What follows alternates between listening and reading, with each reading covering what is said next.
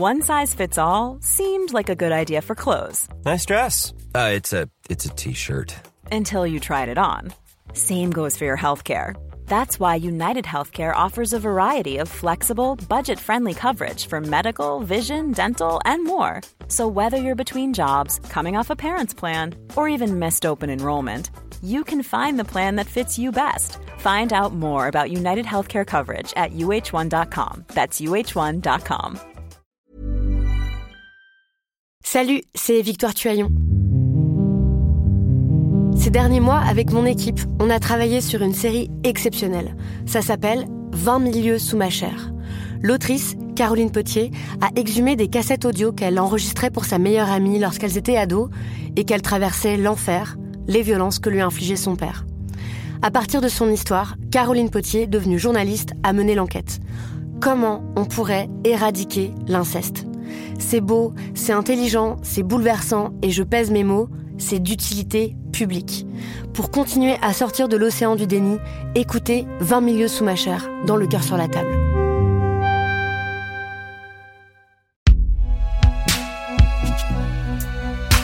Et si jamais tu te demandes, bah c'est fait par Binge Audio. Même si la frontière belge a rouvert, du côté français elle reste fermée, sous peine d'amende pour les contrevenants. C'est quand même étrange parce que ben nous on s'était dit on n'est pas en zone de risque possible donc euh, tout d'un coup qu'on passe même pas un couvre-feu et que totalement un couvre-confinement bah c'est vrai qu'on s'y attendait pas.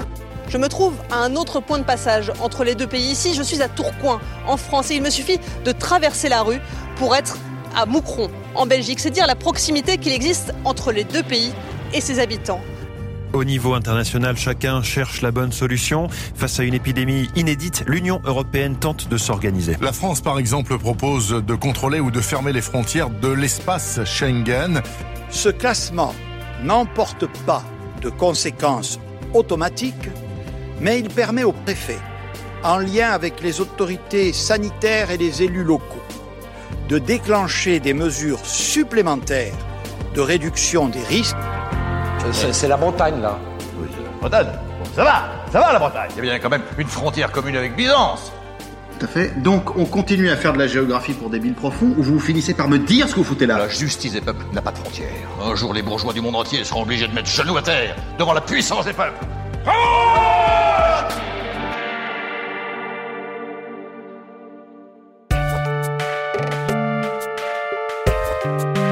Salut, c'est Thomas Rozek.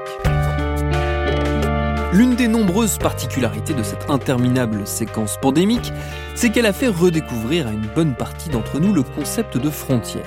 Car pour les Européens qui ont grandi entre la fin des années 80 et les années 90, on peut dire que cette idée d'une barrière difficilement franchissable avec des contraintes, des interdictions, des règles différentes en fonction du côté où on se trouve, cette idée donc n'avait plus une très grande matérialité. Aller à Berlin, à Madrid ou à Lyon, ma foi, c'était un peu pareil nonobstant le prix du ticket pour s'y rendre.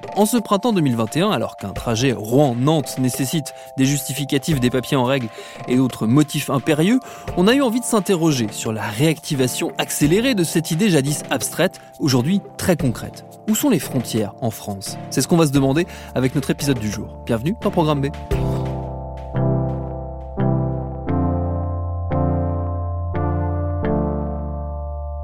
Cette question volontairement retorse, je l'admets, je l'ai soumise à celle qui est notre invitée, la géographe Marie-Vic Ozouf-Marinier, directrice d'études de l'EHESS. Elle connaît bien le sujet puisqu'elle a entre autres beaucoup travaillé sur la départementalisation, le régionalisme et l'action publique territoriale. J'ai commencé par lui demander si oui ou non il y avait des frontières aujourd'hui en France.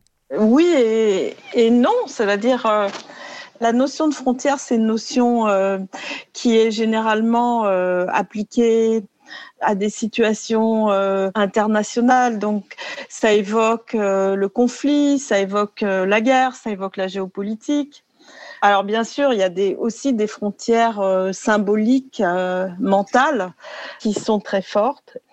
Aujourd'hui, qu'est-ce qu'il y a comme frontières? Bah, On aurait tendance à dire qu'il y en a presque plus qu'elles sont aboli et même les frontières extérieures puisque bah, maintenant on fait partie d'une entité plus vaste, euh, l'Europe, euh, on fait partie de l'espace Schengen. Or, ce qu'on peut constater, c'est que euh, des événements particuliers, et c'est le cas en ce moment avec la pandémie, font ressurgir la force des États et du coup la force des frontières. Effectivement, on peut constater que non seulement les frontières extérieures reprennent du service, si je puis dire, mais que les frontières euh, intérieures, et pour cela je parlerai plutôt de, de limites, redeviennent fortes, c'est-à-dire que ne serait-ce qu'au niveau imagé, on voit tous les jours euh, des cartes des zones rouges, euh, des zones noires, euh, avec leurs frontières bien bien dessinées, leurs limites bien dessinées. On est dedans ou dehors et, et c'est pas indifférent puisque les règlements ne sont pas les mêmes dedans ou, ou dehors. Donc, en effet, ça peut paraître paradoxal dans un monde qui est devenu essentiellement mobile, qui se veut libre cette euh, liberté, bah là, euh, on voit qu'elle retrouve des, entraves. Je travaille souvent entre la France et l'Allemagne, donc je fais souvent le, trajet, même pour des raisons personnelles, parce que j'ai des connaissances également en Allemagne. On a l'habitude de, franchir la frontière de façon euh, tout à fait anodine, et depuis la crise du Covid, effectivement, on, ressent à nouveau cette frontière physique qui existe quelque part. L'une des grandes spécificités de la situation actuelle, c'est que en plus des frontières extérieures, on fait surtout l'expérience maintenant de l'existence de frontières intérieures, de limites intérieures qui sont pour le coup beaucoup plus concrètes euh, dans nos vies qu'elles n'ont jamais été. Est-ce que ça, c'est une vraie nouveauté ou est-ce qu'on a déjà pu constater ressentir ces séparations par le passé. Oui, et alors en plus, euh, en France, on est un pays euh, qui fabrique de la limite euh, à, tour de bras, des limites administratives. Il y en a de très anciennes, hein, notre système départemental avec ses subdivisions, la commune, c'est ancien et relativement simple. Et c'est extrêmement prégnant et dans les fonctionnements et dans les mentalités. Même si l'urbanisme a un petit peu euh, fait euh, disparaître euh, la conscience des limites, le sentiment d'appartenance à tel ou tel type d'espace administratif. Maintenant, dans les grandes villes, on ne sait pas trop quelles sont les limites de son canton ou par où passe la limite départementale. Autrefois, et c'est pas simplement qu'on l'apprenait à l'école, mais on allait payer ses impôts à tel endroit et donc on savait que c'était au chef-lieu de canton c'était très très fortement inscrit euh, dans les têtes, même euh, dans les têtes non instruites. C'était vraiment quelque chose de, très familier. Maintenant, bah, non seulement ces limites, euh, elles existent toujours, mais on n'a pas arrêté d'en fabriquer de nouvelles. Toutes les, politiques publiques, en fait, créent leur propre zone de souveraineté, leur, propre espace d'exercice.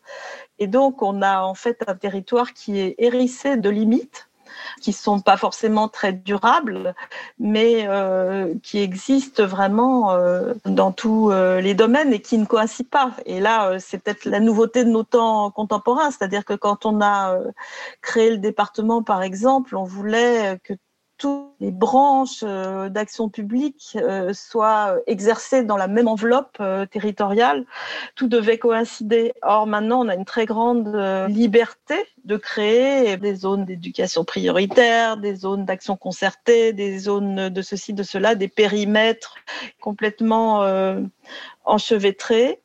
C'est l'expression, je pense, d'un État qui est en France particulièrement territorial, c'est-à-dire que beaucoup euh, des politiques publiques s'exercent justement dans le cadre euh, d'un territoire et non pas sur des personnes en fait. On cible une mesure ou un objectif euh, peut-être moins sur des personnes que sur un espace, même si on peut parler de zones défavorisées ou de zones en difficulté. On cible parfois des populations pauvres, parfois des jeunes, parfois. Mais on les cible toujours dans un cadre euh, territorial. Et ça, je, pense, euh, pour euh, avoir essayé de regarder ce qui se passe un peu partout, que on fait partie des vraiment des États très fortement territorialisés.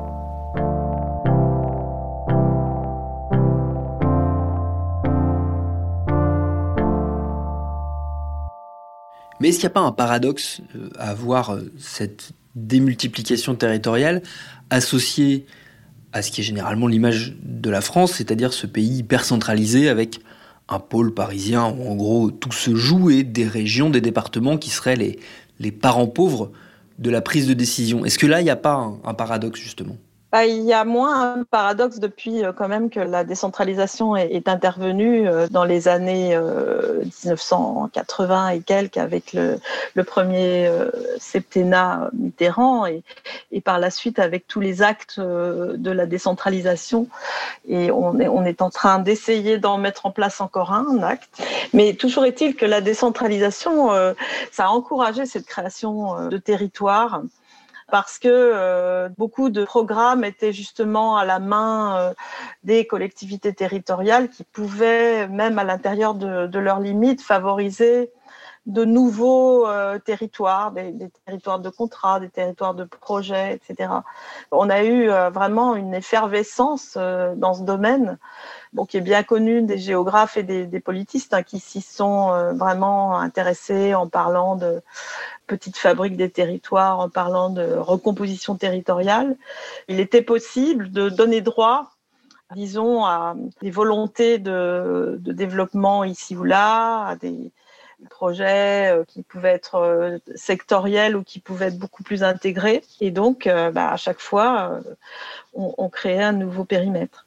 Ça reste un sujet de tension, j'ai l'impression, cette répartition de prise de décision. J'en veux pour preuve très simplement la, gestion de la première partie de la crise sanitaire l'an dernier, où on a beaucoup parlé de la non prise en compte des spécificités locales ou régionales euh, au départ dans la prise de décision qui a été, pour le coup, cette décision uniforme appliquée à tout le pays alors que le territoire est très divers. bon, depuis, évidemment, ça a changé, il y a eu différentes manières de faire, mais ça illustre quand même la persistance de cette tension. Ça reste une zone de flou.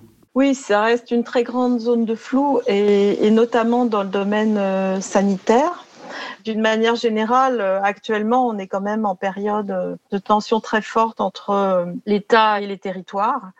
Tension qui s'est exprimée de manière exacerbée au moment de la crise des Gilets jaunes qui a suscité euh, une prise de conscience et la volonté par le, gouvernement central de mener euh, cette écoute euh, et ces débats avec les élus locaux mais qui n'a pas débouché véritablement sur un dialogue, sauf un petit peu à la marge. Hein. Le dialogue s'est poursuivi avec la ministre de la, cohésion des territoires. Mais malgré tout, on, sent une difficulté et beaucoup d'observateurs euh, parlent même d'une recentralisation euh, actuellement euh, en France. Alors ça m'offre une transition rêvée pour réévoquer un sujet qu'on a déjà commencé à, aborder, c'est-à-dire la fameuse décentralisation. Bon, c'est un, serpent de mer, hein, ça revient très souvent ce terme, pas toujours d'ailleurs avec le, même sens en fonction de celui ou celle qui l'emploie. Ce nouvel acte de décentralisation devra s'appuyer sur quelques principes simples. D'abord, responsabilité, lisibilité et financement. La France est une république indivisible, laïque, démocratique et sociale. Eh bien, on va désormais y ajouter euh, son organisation et décentralisée. Avec la réforme Raffarin, les régions vont devenir, comme les départements et les communes, les piliers de la décentralisation. De nouvelles compétences pourront leur être transférées en matière de tourisme ou d'environnement par exemple, mais elles pourront d'abord les essayer. C'est le droit à l'expérimentation. On ne peut pas demander d'un côté d'être meilleur pour améliorer les politiques du coin de la rue, sans donner les moyens à ceux qui l'incarnent, qui l'exercent et qui ont encore la crédibilité pour porter ce type de politique. Quand je regarde nos décentralisations passées, elles sont tout sauf claires et elles n'ont pas permis ni de faire de véritables économies, ni d'avoir une culture de la responsabilité démocratique. Si on fait un, un état des lieux actuellement en France en 2021, vous direz que la décentralisation, elle prend quelle forme?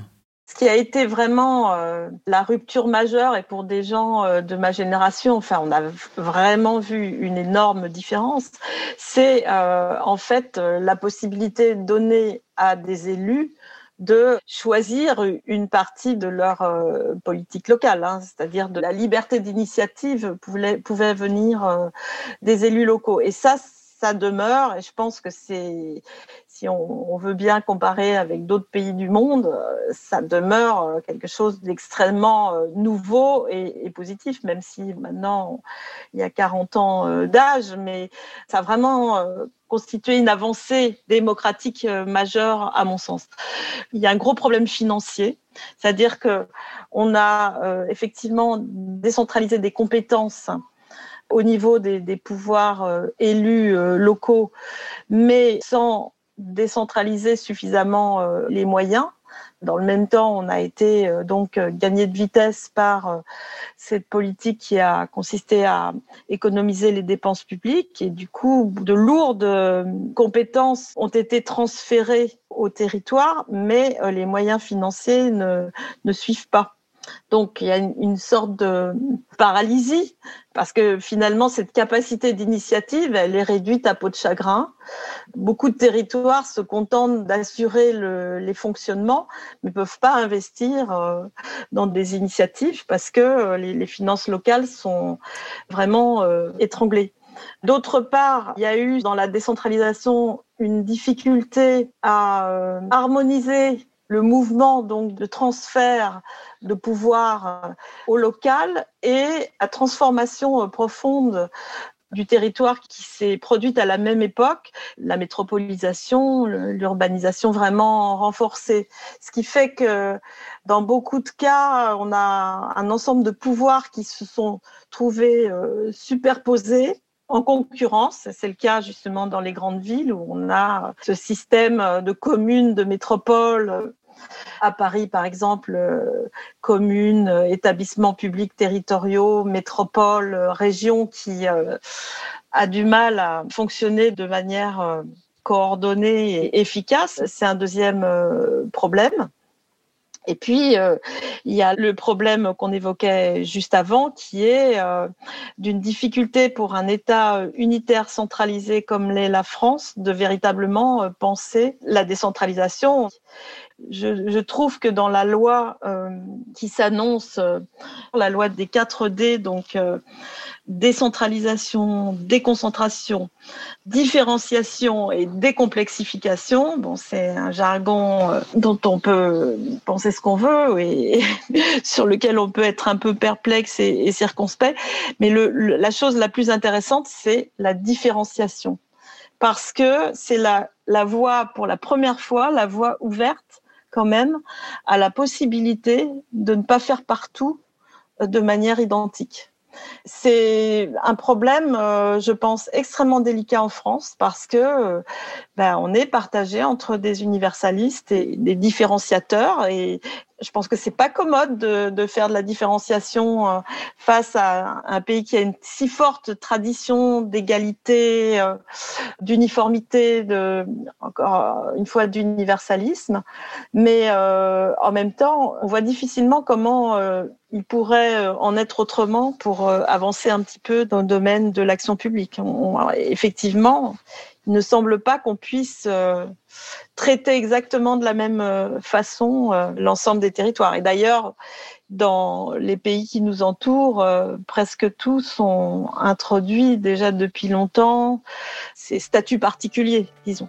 Donc on peut imaginer que la France va vers, là encore peut-être que c'est un paradoxe, mais plus de limites, plus de frontières, alors peut-être qu'elles ne seront pas infranchissables, juste symboliques et techniques, mais qu'elles seront par contre plus nombreuses.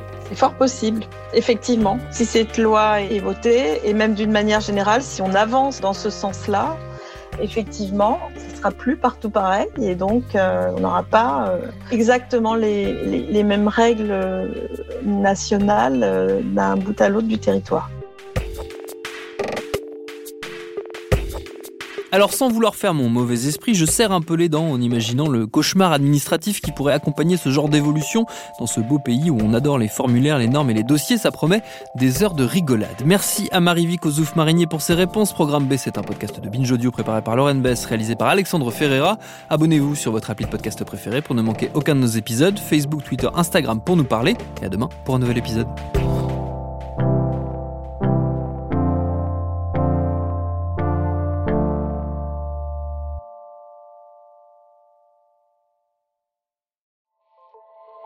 Salut, c'est Sinamir du podcast L'Affaire.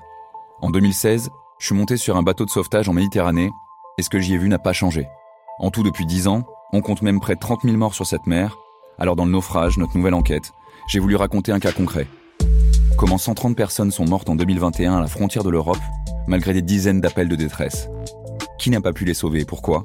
Qui étaient ces disparus? Et surtout, comment on en est arrivé à ne plus parler de 130 personnes qui meurent le même jour sur un bateau au milieu de la Méditerranée? Le naufrage, c'est la nouvelle série du podcast L'affaire de Paradiso Média. Une enquête que vous pouvez retrouver gratuitement chaque semaine à partir du 27 mars 2024 sur toutes les applications de podcast.